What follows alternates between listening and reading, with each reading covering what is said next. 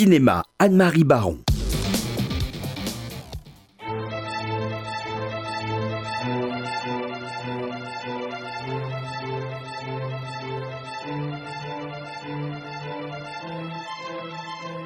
Le cinéma argentin n'en finit pas de nous étonner avec La Flore de Mariano Linas.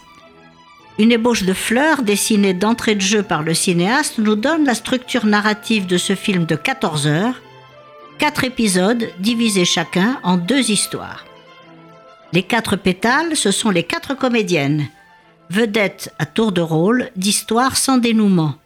Le pistil, c'est une histoire qui commence et se termine, et la tige, l'histoire qui commence à la moitié et se termine avec le film. Mais s'agit-il vraiment d'un film? S'agit-il d'un essai sur le cinéma ou d'un récit? Les deux, mon capitaine.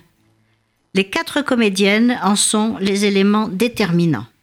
Elles ne jouent pas des personnages reparaissants comme dans une série, mais composent à chaque fois un nouveau personnage de premier ou de second plan. Elles donnent au film son unité qui sera découverte dans la quatrième partie. Patience, il faut s'immerger et se perdre jusqu'à ne plus savoir si on est dans la fiction, dans la mise en scène d'une mise en scène ou dans la réalité vécue qui s'estompe peu à peu.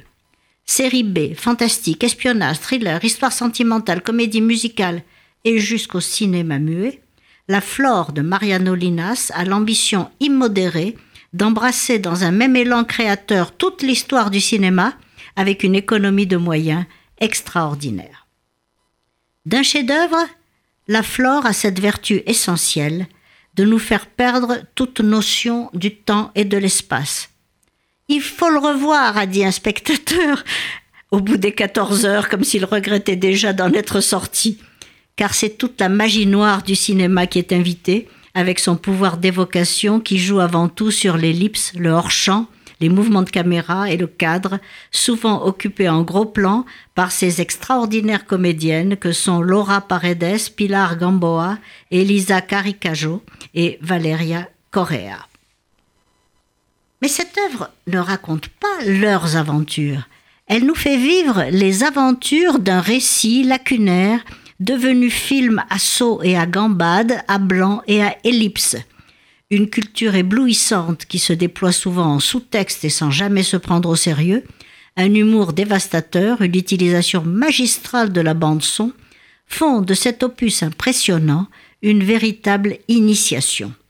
Tous les arts y contribuent. La peinture avec Manet, Bruegel, Renoir, la musique empathique et inspirée de Gabriel Schwochnik, adaptant Vivaldi et bien d'autres, puis la danse, les chansons romantiques, le théâtre, le roman, et, couronnant le tout, le cinéma, dont les techniques les plus anciennes, surimpression et fondu enchaîné, sont plus utilisées que les effets spéciaux.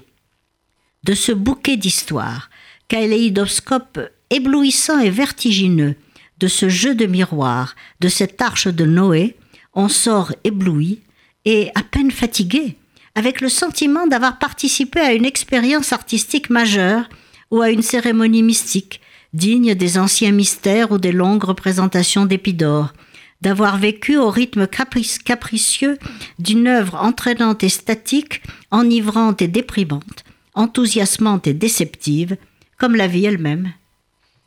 Et j'en suis baba. Et où est-ce qu'on peut voir cette merveille? Actuellement dans un ou deux cinémas à Paris seulement. Mais vous, savez s'il est joué en province ou Oui, oui, il est joué quelquefois dans quelques villes de province. Vous nous rappelez le titre et le... La Flore de Mariano Linas, quatre épisodes de 3h30 chacun, 14 heures en tout.